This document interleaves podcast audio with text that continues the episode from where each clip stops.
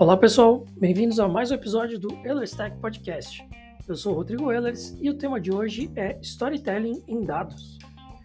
Bom, é, como você já deve saber, né, uma das principais ferramentas que hoje a gente tem aí dentro da gestão de empresas é o uso do famoso BI, né, ou Business Intelligence, que nada mais é do que um painel onde diversas informações sobre o dia a dia da empresa e a saúde da própria empresa estão ali contidas de uma forma gráfica bastante visual, que facilitam uma análise macro, podendo ou não né, entrar em detalhes, né, aprofundar é, a análise desses dados é, no famoso que a gente chama de drill down, ou seja, você vai escavando ali as informações em volta daquele dado que você percebe, né? E com isso você consegue ter então mais uma análise mais aprofundada, mais detalhes, um pouco mais de refinamento daquilo que você está analisando para poder ajudar na sua tomada de decisão. É, durante um curso é, promovido pelo Thiago Dantas, né, do, do pessoal lá da, da Elemento, é, a gente acabou estudando bastante o uso do Power BI, né, o, o, a ferramenta de construção de painéis de BI da Microsoft, que né, eu até comentei com vocês no evento da Build, recebeu diversas atualizações, inclusive um chatbot que te ajuda a criar ali é, painéis de BI. É, uma das aulas, na verdade a última, ele tratou um pouquinho sobre a questão do storytelling, né? E basicamente você montar o storytelling em volta de dados é você ajudar a construir uma história para aqueles dados de forma que eles façam mais sentido para quem está olhando e sejam mais atrativos também, dando destaque para aquilo que é mais importante de ser reconhecido, menos destaque para aquilo que só está realmente alimentando ou complementando aquela informação, mas que tenha uma sequência lógica ali das informações para que facilite. O storytelling, na verdade, não surge com dados, né? O storytelling é bastante antigo aí, é, é, é essa técnica de você contar histórias de uma maneira que seja bastante atraente para quem está ouvindo aquela história, né, para quem está lendo aquela história. Então, é uma prática bastante utilizada no mercado, é, principalmente na parte de marketing, na parte de branding, né, de marcas, é, e também na parte de dados. Então, literatura com certeza, né, mas e também na parte de dados. Então, quando a gente é, tenta aplicar essas técnicas dentro do BI, é muito interessante porque realmente os dados ficam muito mais atrativos.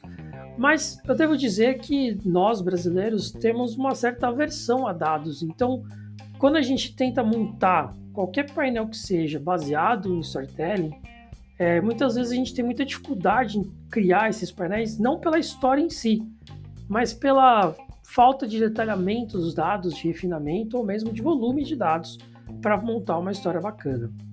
Eu digo isso porque eu acompanho alguns podcasts de fora né? E um dos podcasts que eu acompanho, na verdade, dois deles são muito voltados a dados, né? É, um é o Freakonomics Radio, que basicamente, para quem já leu o livro, é que ele comenta ali no livro, né, sobre os dados sendo utilizados é, no dia a dia para descobrir, enfim, discutir e questionar diversas questões culturais aí do, principalmente dos Estados Unidos. Então, basicamente, o livro e indo além do livro, né, mas com a mesma metodologia de sempre trazer muitos dados para contar histórias, discutir fatos, questionar algumas certezas.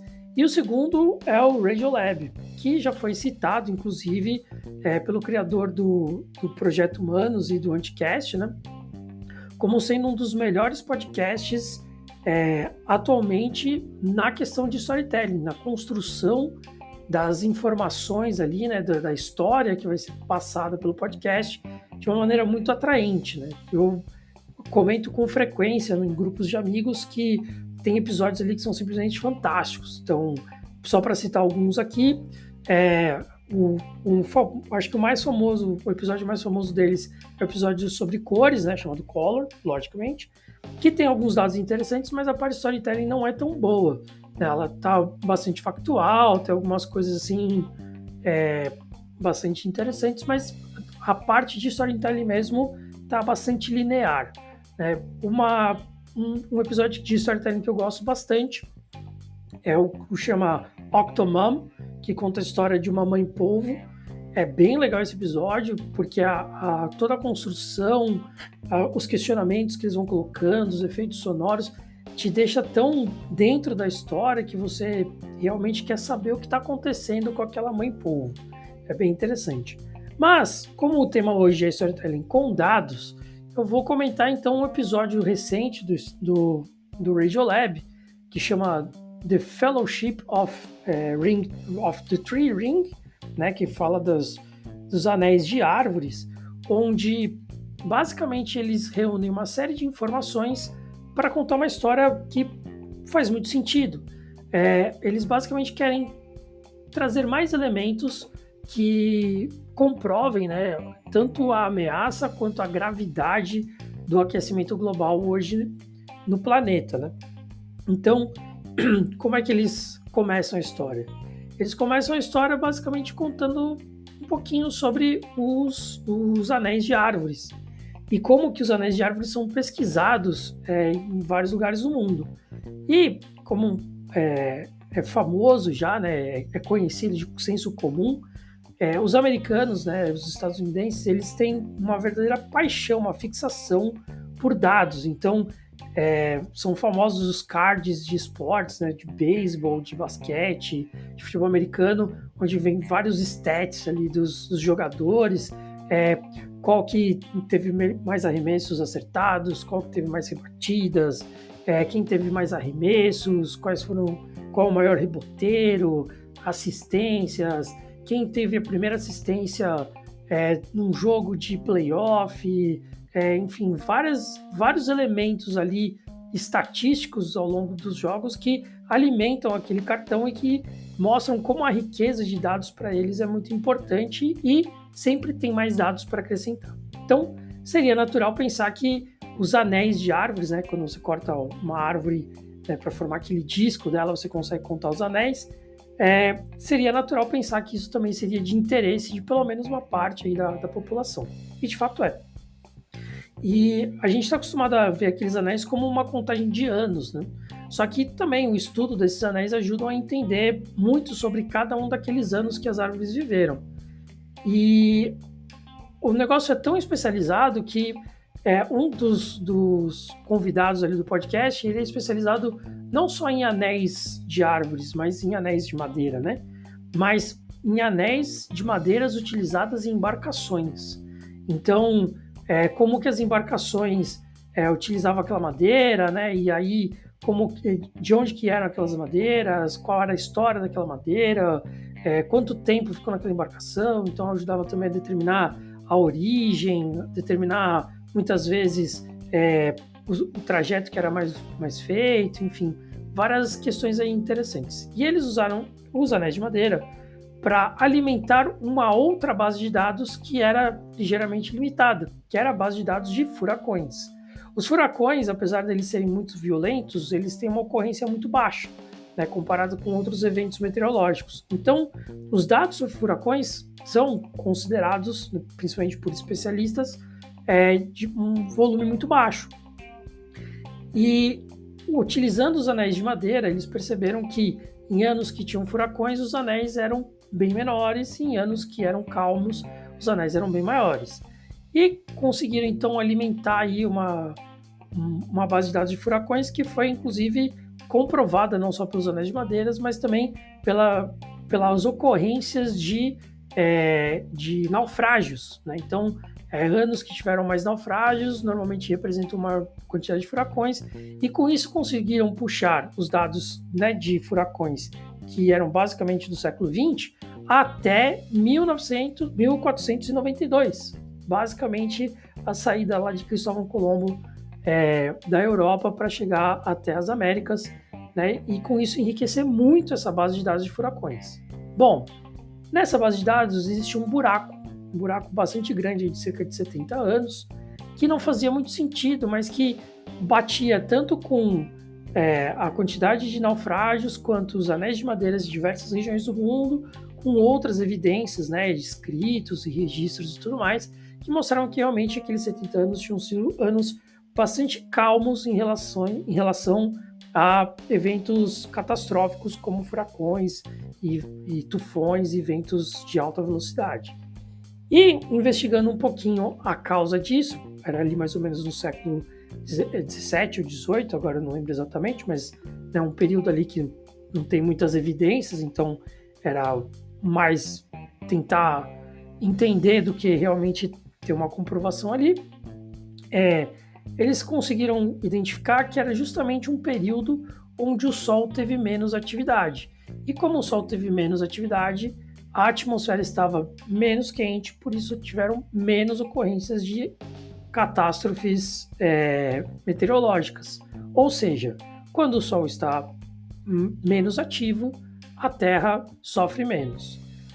Se a gente puxa isso para os dados de hoje, faz o que a gente faz imaginar que hoje a gente tem então um Sol altíssima atividade, porque a gente tem a ocorrência de, de eventos catastróficos com bastante frequência, sejam eles é, é, furacões, tufões, é, maremotos, é, trombas d'água, é, enfim, uma série de, de, de, eventos meteorológicos de grande importância que tem acontecido com muita frequência nos últimos anos.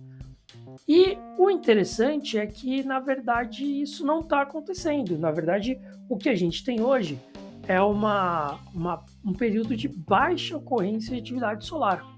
Ou seja, através de anéis de madeira que alimentaram dados é, de furacões comprovados por dados de naufrágios, foi possível comprovar que o aquecimento global que a gente tem hoje, né, o, o, o, famoso efeito estufa que a gente tem hoje, ele é muito mais grave do que a gente imagina, porque a gente está tendo eventos catastróficos com bastante frequência, com mais frequência do que deveria, mesmo em períodos onde o Sol está com baixa atividade. Ou seja, quando a gente tiver um período onde o Sol estiver com alta atividade e ainda com todos os efeitos causados pelo aquecimento global, que a gente deve ter então são eventos ainda mais catastróficos, tempestades ainda mais furiosas, ventos ainda mais velozes, furacões ainda mais frequentes e desastres por todo o planeta.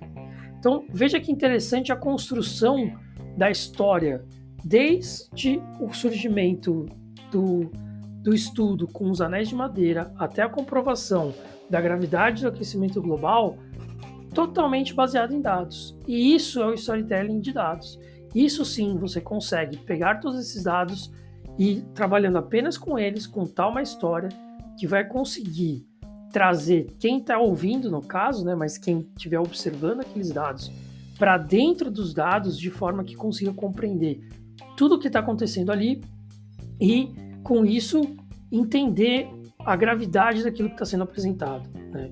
Poderia ser uma, ao invés de ser uma gravidade, ser um, um, fato curioso, um fato bom, poderia, mas a lógica é a mesma.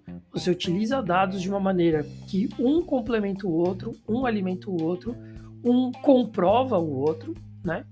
De maneira que a história fique completa, não fique com gaps ali de entendimento, principalmente de quem está é, recebendo essa informação, né? É, não fique com gaps ali de entendimento e que com isso a história fique mais completa e mais redonda.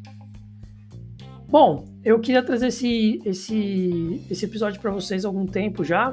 Né? Semana passada eu tive alguns problemas aí relacionados à agenda, né? Foi uma semana bastante agitada. Foram dois eventos bem interessantes, eu posso trazer aqui para vocês na próxima semana, um da Starts e um da AWS. Mas eu achei interessante colocar esse, esse episódio sobre storytelling hoje, porque esse, esse episódio do Radiolab contando sobre os anéis de madeira, né, o Fellowship of Tree Ring, Tree Árvore, né, do Fellowship of Tree Ring, é recente também, então vale a pena você procurar ali no, no feed do Radiolab esse episódio é, em inglês, né? Se você não tem facilidade com a língua, eu sei que tem no, no YouTube, então talvez consiga gerar ali legendas automáticas, mas vale a pena muito escutar esse episódio e entender a construção de uma história, né? O storytelling a partir de dados, puramente dados. E fica também a dica aí do Freakonomics, que também consegue contar histórias bem legais a partir de dados. É, tem um episódio justamente sobre esportes, bem legal. Agora eu não, não tenho o nome aqui para passar para vocês, mas o episódio que também conta a história do próprio Jeb Abelrod, que é o apresentador do, do Freakonomics, através dos esportes e dos dados que ele foi coletando ao longo da vida. É muito interessante. Bom, lembrando para você que sempre tem uma enquete no final, a caixa de, de comentários também está sempre disponível para você deixar o seu comentário. Lembre-se de compartilhar, curtir e avaliar no seu agregador de podcast favorito, porque isso ajuda bastante por aqui, tá bom? É, então por hoje é só, pessoal. Espero que vocês tenham gostado. Muito obrigado por escutar até aqui e até a próxima.